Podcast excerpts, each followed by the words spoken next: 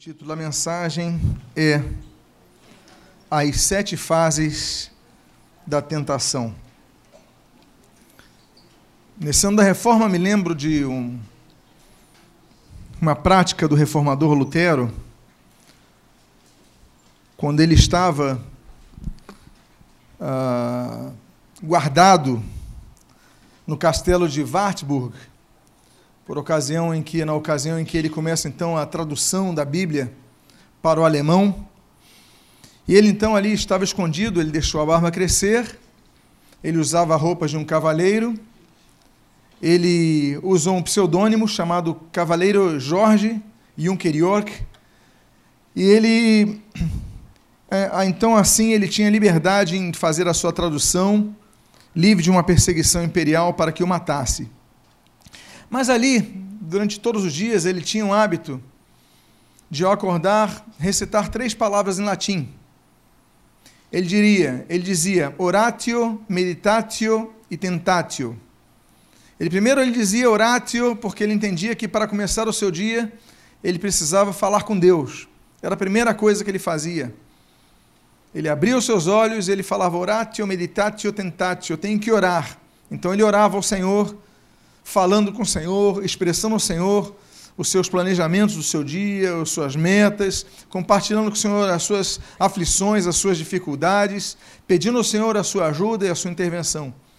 Depois que ele procedia o oratio, ele então começava com o chamado meditatio. O meditatio é a meditação na palavra de Deus. Ele dizia o seguinte: Eu já falei com Deus, agora é hora de Deus falar comigo. Então ele começava a ler a palavra de Deus e a meditar na palavra de Deus, e assim ele fazia então diariamente. E depois que ele terminava o oratio e o meditatio, ele dizia tentatio. Ele então ele falava: "Agora é hora de eu enfrentar as tentações". Por quê? Porque sabia que seria tentado. Ninguém aqui não é tentado, todos aqui somos tentados. Jesus foi tentado em todas as coisas. Então eu quero falar sobre a tentação hoje, nesta manhã. Eu quero falar sobre as sete fases da tentação. Quem é que vai ser tentado? Quem é que pode ser tentado? Todos nós. Eu começo com esse texto, no qual o Senhor Jesus, ele nos ensina e diz: Vigiai e orai, para que não entreis em tentação. O espírito, na verdade, está pronto, mas a carne é fraca. Vamos orar? Pai amado, lemos a tua santa palavra e pedimos, Deus, nesta reflexão da manhã, que fales conosco, nos abençoes, nos guardes e que, em nome do Senhor Jesus, sejamos aqui fortalecidos. O que nós pedimos, nós o fazemos agradecidos em nome de Jesus. Amém e amém. Somos todos tentados, mas nós podemos evitar adentrar em algumas tentações. A Bíblia diz para que nós vigiemos e oremos, não diz apenas que nós oremos. Porque muitos oram, mas entram em tentação. Por quê? Porque oram, mas não vigiam. A vigilância, ela tem a ver com você estar em vigília. Quando nós falamos no meio evangélico, eu vou participar de uma vigília, o que, que você lembra? O que, que evoca a tua mente? Vou participar de um culto que vai passar a madrugada, não é isso? Mas na verdade, na verdade, é vou participar de um culto que entra nas vigílias da noite. Ou seja, vou ficar vigilante, vou ficar acordado, vou ficar desperto. Por isso nós falamos que determinados cultos são vigílias. Cultos em que nós, ao invés de estarmos dormindo, estamos atentos, focados em algum objetivo. Jesus então ele ensina que nós devemos orar sim, mas também devemos vigiar porque nós a todo momento somos acudidos de setas que o inimigo nos lança para que sejamos tentados. Olha, meus amados irmãos, é possível sermos tentados dentro de um culto? Sim ou não? É possível sermos tentados dentro de um culto onde Jesus está presente? Até a gente, a gente até lembra naquele momento que Jesus fala para Pedro: arreda-te de mim, Satanás.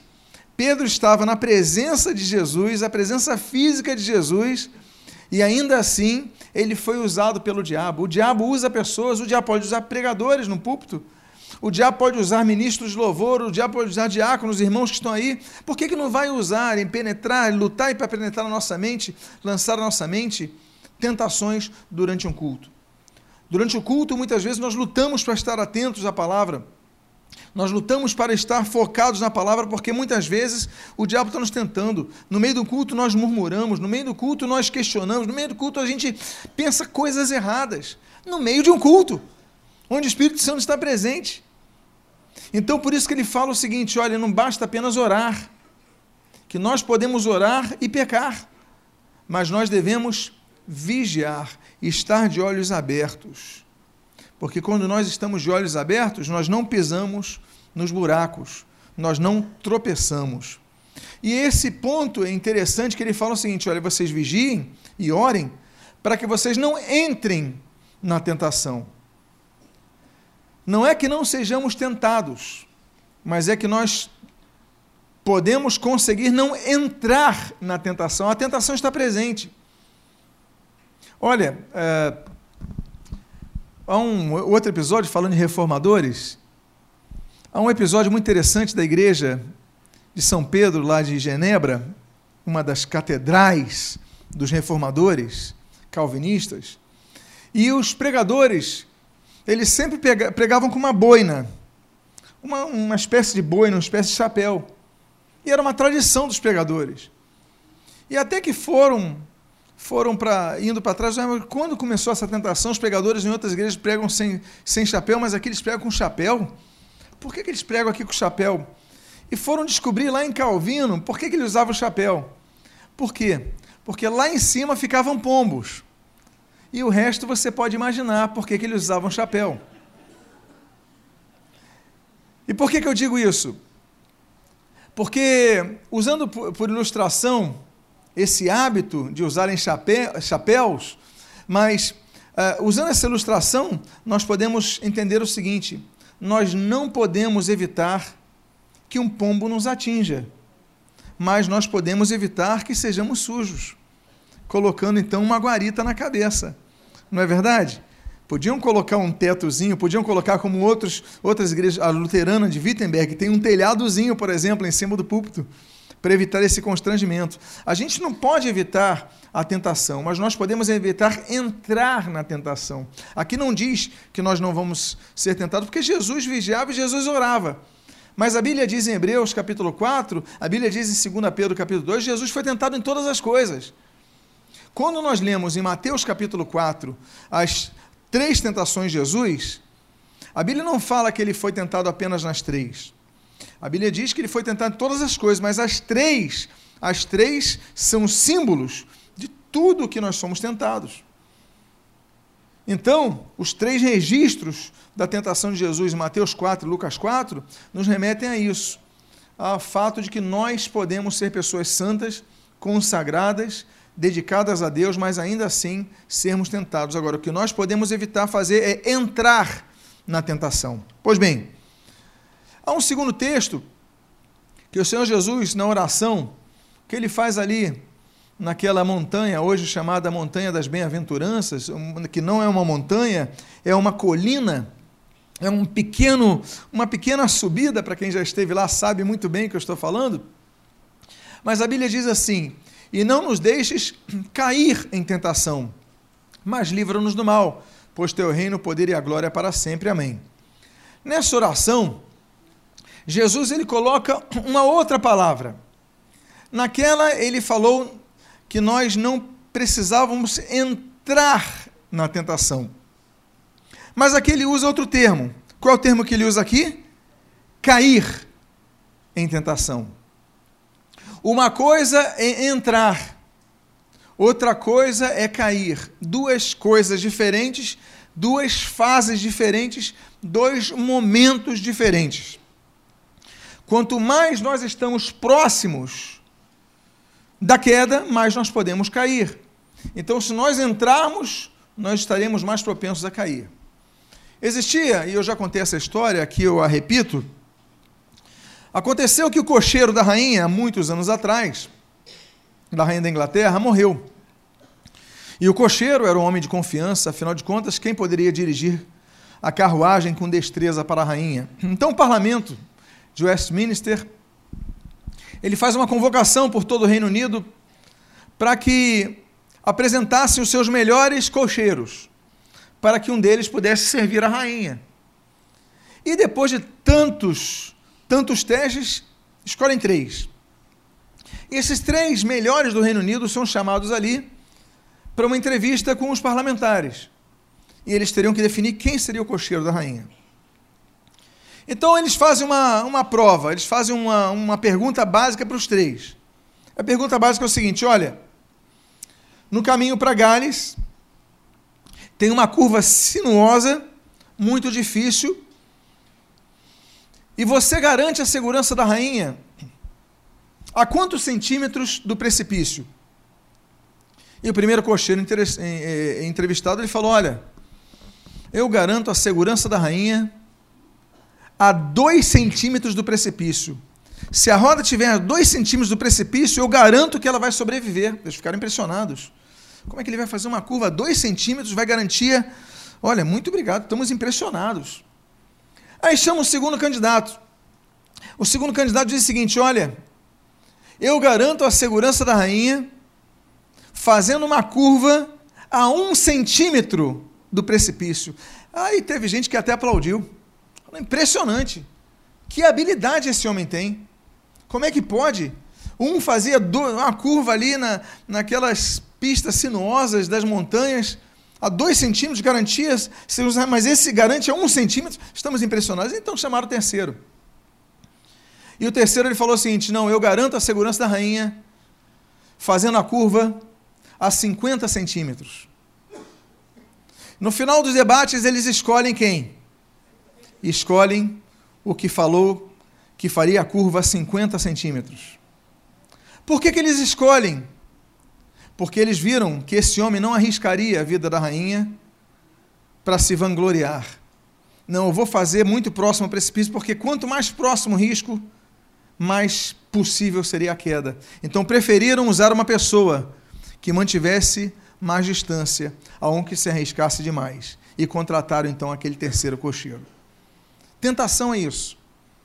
Nós podemos lidar com a tentação e nós podemos até por uma falha nossa entrar na tentação, mas podemos não cair na tentação, porque caímos na tentação quando estamos muito beirados à tentação. Por isso nós devemos vigiar e nós devemos orar. Sempre. Pois bem, a palavra tentação é essa daí, peirasmos. Peirasmos. É interessante que a palavra tentação é pouco usada no, Novo Testamento, no Antigo Testamento, cinco vezes. No Novo Testamento aparece essa peirasmos por 20 vezes, que vem de perassos, que é citada 34 vezes. Essa palavra tentação, peirasmos, ela é interessante porque ela não é uma palavra má em si. Ela não significa, é, não tem um, um sentido é, em sua etimologia é, negativo. Uma tentação, não. Porque perasmos, ela significa teste, exame. Agora, peiraços, de onde vem essa palavra, significa esforçar-se para fazer algo. Então, a aplicação de peirasmos, ela vai depender do contexto bíblico, porque algumas palavras que traduzem peirasmos vão traduzir tentação, e outras palavras no Novo Testamento vão traduzir como provação. Qual é a diferença de provação para tentação? A diferença da provação para tentação é o objetivo final. Porque as duas são testes, as duas são provas, as duas visam uh, vislumbrar conhecimento e, e, adaptação diante da provação com esforço, mas o que nós temos em, em princípio, em primeiro lugar aqui, é que o peresmos ele é aplicado para provação quando Deus nos prova. Deus nos prova não para que venhamos a cair. Então, provação é quando não tem o objetivo da, da pessoa cair, mas apenas provar a pessoa. Provar a fé da pessoa, por exemplo, é fácil sermos crentes no culto. É fácil sermos crentes aqui na, na igreja, com todo mundo ao lado, a família ao lado. Agora você vai estar numa terra distante, sem teus parentes por perto, ninguém olhando. Você vai estar lá sozinho. Ali que você vai provar a tua fé. Ali que você vai provar o seu caráter. Dizer que ama a pessoa na frente dela é fácil, mas é na distância, é no, no recôndito de algum lugar que você vai provar verdadeiramente quem você é. Peirasmos pode ser provação, mas peirasmos pode ser tentação. Pois bem, o texto de Tiago, sobre o qual nós trabalharemos, sobre as sete fases da tentação, ele nos diz o seguinte: Ninguém ao ser tentado diga sou tentado por Deus.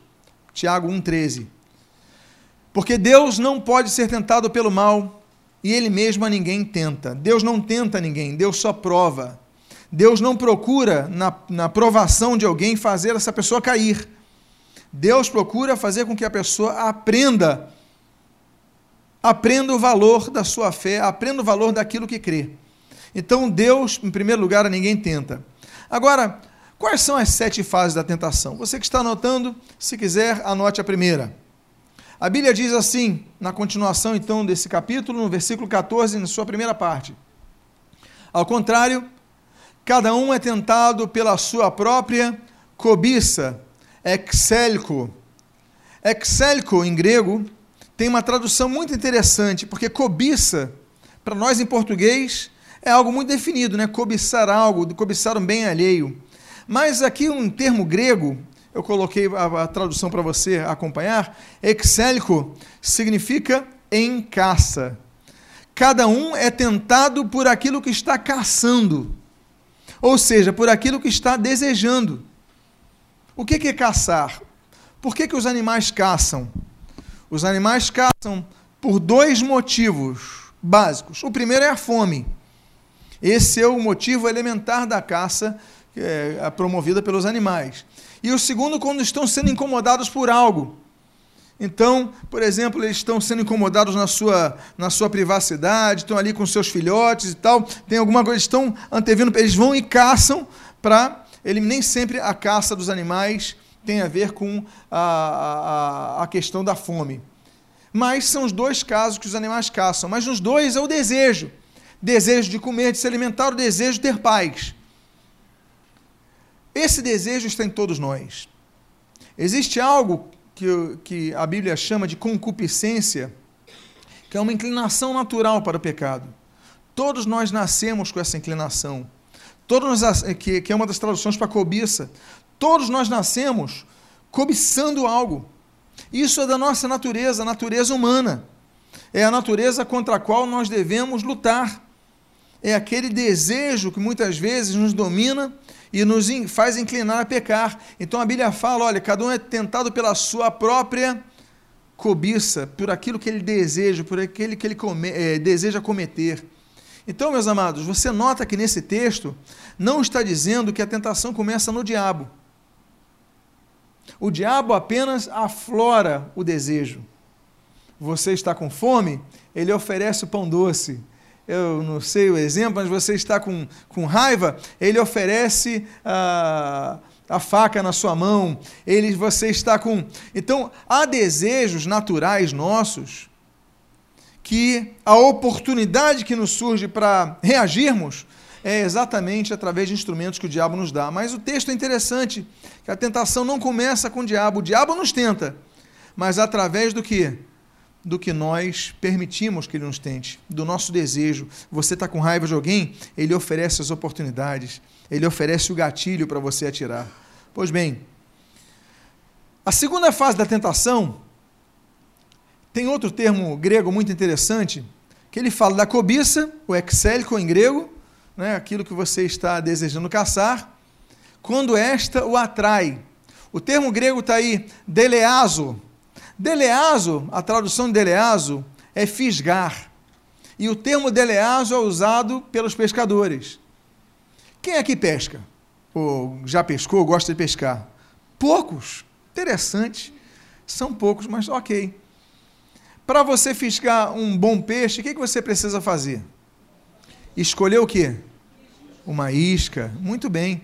E tem que ser uma isca que atrai o peixe, não é verdade? Você não vai colocar qualquer coisa ali, vai colocar alguma coisa que atrai o peixe. O que mais que você precisa? Você precisa ter um ambiente calmo, não é verdade?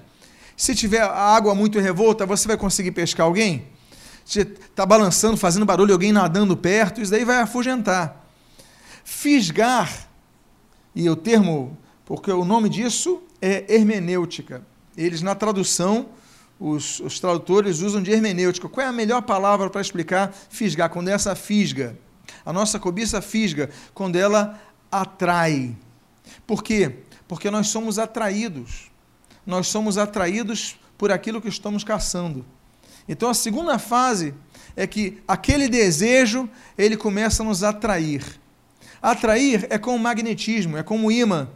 Nós somos levados a sair de uma posição e adentrarmos. Uma coisa é o meu desejo. Eu tenho desejo daquilo. Eu tenho desejo, mas não fui atraído, ainda que no português você possa subentender que você está atraído sem sair do lugar, mas no grego não. A atração é quando é o caso do imã. É quando você sai do lugar para outro lugar. Você é atraído, você é levado a. Então, é a segunda fase. É quando você não apenas tem o desejo de algo, mas quando você dá o primeiro passo. Então, significa que houve uma atração. Atração, então, ao contrário do que muitas vezes percebemos no português, não é uma agência passiva mas é uma atividade completamente, ah, enfim, uma ação que nos leva a agir, sair do lugar, é o primeiro passo. Então, ela nos leva a dar o primeiro passo para que nos fisgue, que nem aquela fisgada. O peixe está, ele olha aquele anzol, ele não vê o anzol, ele só consegue ver aquela isca, então ele é atraído, ele muda a sua direção, ele vai para ali. Essa é a primeira fase da tentação. A terceira fase da tentação é que ela atrai e concomitantemente ela o que? Seduz. No versículo 14 ele usa esse termo daí. Epitimia. Epitimia, epi, junto a, né? epístola, episcopado, é, epílogo, né? epilogos, junto à palavra. Então tudo que tem epi é junto a. E ali o timós, que é brasa. Ou seja, você tem o desejo, você dá o primeiro passo e começa a aquecer, porque ele usa a brasa. Porque a brasa, ela só se esquenta quando está perto do fogo. Não sei se você sabe sobre o churrasco, mas tem brasa no churrasco que não aquece, não, ela fica num canto. É a mesma brasa, se ficar no canto ali da churrasqueira, não vai aquecer mas se a outra ficar junto ao fogo, ela vai inflamar, não é verdade? No grego está dizendo o seguinte: ela não apenas te atrai, te faz sair do lugar, como ela faz com que você vá esquentando cada vez mais. Quanto mais perto do fogo, mais eu vou me esquentar. Então, junto à brasa, junto à brasa, olha o processo da tentação. É por isso que eu digo: pessoas podem dizer assim, ah eu posso não pecar? Eu posso ter uma vida sem pecado? A Bíblia nos orienta a isso. E a Bíblia diz: olha, e se vocês pecarem, filhinhos, nós temos advogado junto ao Pai. Mas ele fala assim: não pequeis. Nós podemos não pecar. É aquela tese é, antiga, agostiniana, em Adão. É, é, posse não pecar e depois não posso não pecar e, e, e posse não pecar. Então, é, nós podemos evitar o pecado se nós não dermos os passos para a tentação. Ter pensamentos ruins na mente, todos nós temos. Todos nós temos. A questão é não levarmos isso à ação do pecado, a dominarmos isso. Volto a dizer: se o pombo escolheu a sua cabeça, se limpa e permanece. É, aí passa uma, uma situação, você olhou, você desejou, mas espera aí, agora vou administrar isso, você não vai para frente, você não pecou. Porque as pessoas falam o seguinte: ah, eu pequei tanto, eu pequei demais, porque vieram pensamentos na minha mente. Mas o que você fez com esses pensamentos? Você deu o primeiro passo? Você deixou ele aquecer o teu coração, foi fazendo como o termo grego, né? que o grego é mais, mais, nos dá uma, uma capacidade melhor do que sedução. Deixou ele ir esquentando, ou você apagou logo isso? Porque se você apagar logo isso, você não pecou. Então, esse estudo bíblico, hoje eu falei, eu vou dar um estudo bíblico na manhã. Que de vez em quando é bom dar um estudo bíblico pela manhã, não é verdade? Então, eu vou dar um estudo bíblico porque, para entender, que as pessoas entendam que ter pensamentos ruins a gente é assaltado. Você às vezes está tá numa situação, vem uma imagem e você, meu Deus. Agora, o que, que você vai fazer com essa imagem? Vai ficar alimentando? Vai num processo de aquecimento? Não. Você vai dar um, um stop nisso, você vai dar uma pausa nisso. E aí nós entramos, então, caso você não dê essa pausa, na quarta fase da tentação. Que a Bíblia diz assim: então, a cobiça, depois de haver concebido. O que é conceber no português? Gerar, não é isso? Mas olha o que diz no grego aí, é silambano. Olha o que significa silambano também. Aprisionado. Como o grego também tem suas trampas para nós na tradução no português, não é verdade? E a cobiça depois de haver concebido, ou uma outra tradução possível, aprisionado. Quando nós começamos a dar o primeiro passo, nós começamos a permitir o aquecimento de nosso, nosso desejo por essa cobiça, aquilo que nos, nos fisga, a gente começa a querer morder aquele anzol e vai morder e morde o anzol. Quando o peixe morde o anzol, o que, que acontece com ele? Ele fica o quê? Ele fica o quê? Se lambando, aprisionado. Ou seja, a tradução, ainda que não desprezemos as comissões de traduções bíblicas, aliás, as respeitemos, claro, naturalmente, sempre, quem somos nós, mas nós podemos também adentrar a segunda possibilidade que tem a ver com a fisgada do peixe, que é o aprisionamento. Porque tem passos que a gente vai dando e quando a gente vê, a gente já está aprisionado aí você começa a adentrar uma série de situações para que a, essa tentação se torne pecado. Isso no versículo 15. Quinto ponto, quinta fase. E ela então dá à luz o pecado. O motivo pelo qual as comissões de tradução bíblica escolheram concebido para Silambano é a continuação do texto, que fala dar à luz. Porque concebeu, dá à luz tem mais relação do que estar aprisionado da luz, mas o sentido do grego é esse, dar a luz. Ou seja, você gera, gera o pecado. Você gera o pecado quando você não apenas é atraído, você deu o primeiro passo naquela direção, você aqueceu, aí você foi fisgado, você então gerou o pecado. O sexto ponto, a sexta fase, é a fase que nós lemos e o pecado, uma vez consumado. Porque é aquilo, a atração nos leva muitas vezes a ser sermos fisgados. Nós pecamos. Nós pecamos. Mas nós temos uma chance bendita de pedirmos perdão a Deus. Essa palavra é você que tem falhado, e a mensagem de hoje nesse sentido, por quê? Porque o perdão está disponível. Por quê? Porque nós não podemos é consumar o pecado porque uma vez consumado o pecado, nós vamos para a última fase da tentação, que é a morte espiritual. Existem três tipos de morte: existe a morte biológica, existe a morte espiritual e existe a morte eterna. Existem três graduações de morte. A morte física é, a, é aquela que está disponível a toda a criatura Todas, salvo exceções que aconteceram e o arrebatamento que vem a ocorrer, que virá a ocorrer, mas fora isso, todos morrerão fisicamente. Agora, o estado dos atuais vivos biológicos pode ser de vida espiritual ou morte espiritual. Então, nós que queremos sair, não, não estamos mais mortos, nossos delitos de pecado, Jesus nos libertou, celebramos a ceia hoje por causa disso mas nós devemos pedir perdão a Deus, nós devemos vigiar, nós devemos recuar, nós devemos retirar aquela, aquela é, o anzol de nossa boca. E olha, para tirar o anzol da boca, muitas vezes é doloroso. Exige uma disciplina, exige um exercício para você largar aquilo que você está fazendo de errado.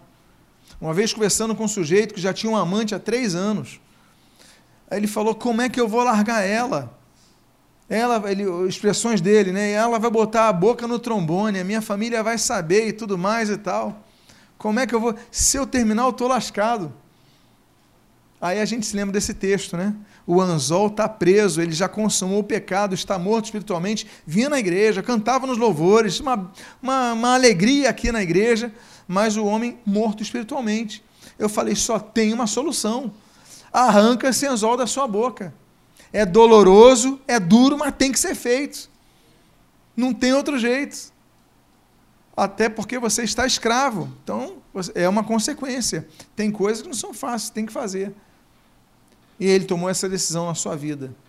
Ele falou: Eu vou arriscar tudo. Eu falei: Então, primeiro caso, conversa com tua esposa. Fala da sua decisão. E depois resolve isso. E foi o que ele fez. Amados irmãos, morte espiritual é, não é a pior coisa. A pior coisa é a morte eterna, porque a morte espiritual Jesus pode salvar, mas a Bíblia diz em Hebreus capítulo 9, versículo 27, que depois da morte vem o juízo. Não existe reencarnação para um segundo turno, uma segunda chance. Não existe salvação pelos mortos, não existe batismo pelos mortos, como pregou os mormons, não existe é, é, missal, não existe nada. A pessoa morreu, já vem o juízo, que diz a Bíblia. Então, a pior das mortes é a morte eterna. Nós temos o tempo de hoje, o momento de hoje, para pedirmos a Deus perdão pelos nossos pecados. Mas, pastor, a tentação é muito grande, é muito difícil. E eu aqui, então, digo que uma decisão precisa ser tomada. O texto de Romanos, capítulo 6, versículos 12, 14 e 19, o texto diz assim: Não reine, portanto, o pecado em vosso corpo mortal, de maneira que obedeçais às suas paixões porque o pecado não terá domínio sobre vós. Vou repetir, porque o pecado não terá domínio sobre vós.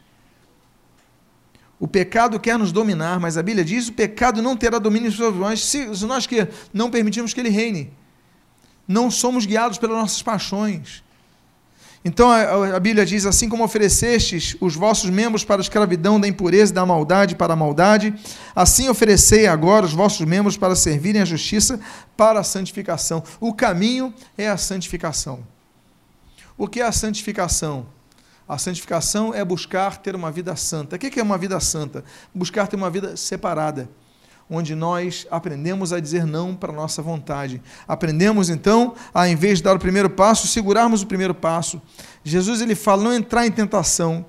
Somos tentados, Jesus foi tentado, mas a questão é não dar o primeiro passo para a tentação, não permitir que aquela chama comece a se aquecer por aquele erro. Então, é assim que Deus espera que nós façamos.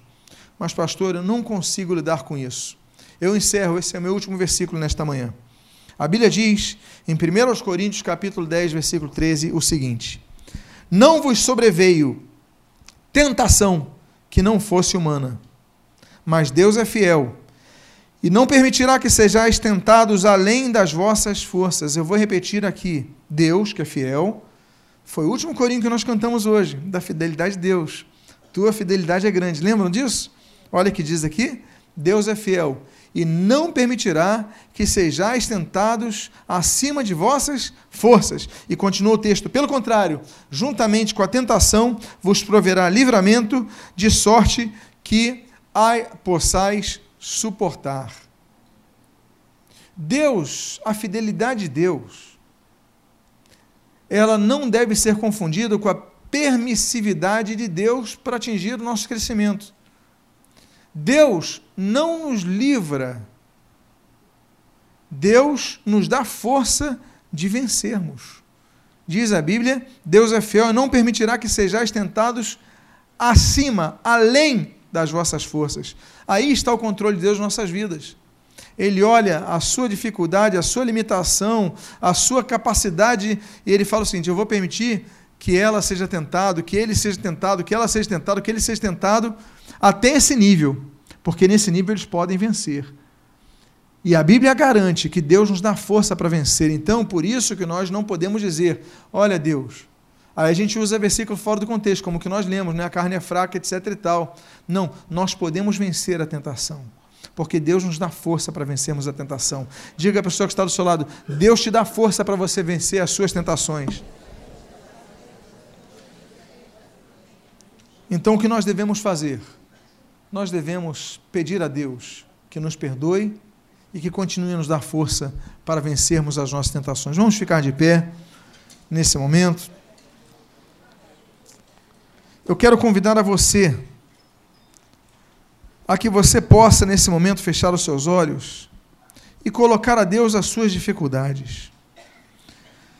Você possa colocar a Deus as suas limitações e pedir a Deus perdão se você tem falhado e que Ele te dê forças para você vencer todas as tentações. Vamos orar. Pai amado, em nome de Jesus, depositastes como um objetivo para a pregação desta manhã um estudo bíblico sobre tentação. Não sabemos o motivo, mas imaginamos que foi necessário, Pai, tocar esse assunto, porque é provável que tantos aqui estejam cedendo, sucumbindo às suas tentações. Tu nos chamas a sermos vencedores. E enchemos o peito dizendo que somos vencedores, mas muitas vezes somos pessoas que sucumbem às nossas tentações. Coisas têm nos atraído, sim, coisas que sabemos que não te agradam, que a tua Bíblia proíbe, mas nós somos tentados, atraídos, nós damos então o primeiro passo, aquilo aquece nosso coração, somos fisgados, e aí entramos num quadro de morte espiritual. Pai amado, nós não queremos estar mortos em nossos delitos e pecados, queremos a liberdade para a qual Cristo nos libertou. Por isso, Pai, perdoa, ressuscita aqueles que estão mortos nesta manhã, ressuscita aqueles que estão mortos, estão ouvindo essa mensagem. Deus, em nome de Jesus que haja vida neste local, que haja uma nova vida em cada um, que haja uma vida plena em cada um, e que em nome de Jesus tu possas transformar as vidas, para que todos nós que hoje participamos da Santa Ceia do Senhor, possamos fazê-lo sem nos tornarmos réus do corpo, Pai. Abençoa as nossas vidas, fortalece o nosso ser, e que em nome de Jesus venhas a nos transformar, nos abençoar, nos purificar, nos perdoar o sangue de Jesus que nós cantamos aqui, o sangue de Jesus que nós mencionamos durante a ceia, no momento do cálice, o sangue de Jesus nos purifica de todo pecado, Deus nos purifica de todo pecado, e que não possamos mais ceder à tentação, não possamos cair em tentação. Por isso, Pai, livra-nos do maligno, como diz o texto original, Senhor, né, do, da, da, do mal encarnado, das ações do diabo, livra-nos dele, Pai, e nos dê forças para vencer toda a tentação o que nós pedimos, nós te agradecemos em nome de Jesus. Amém e amém.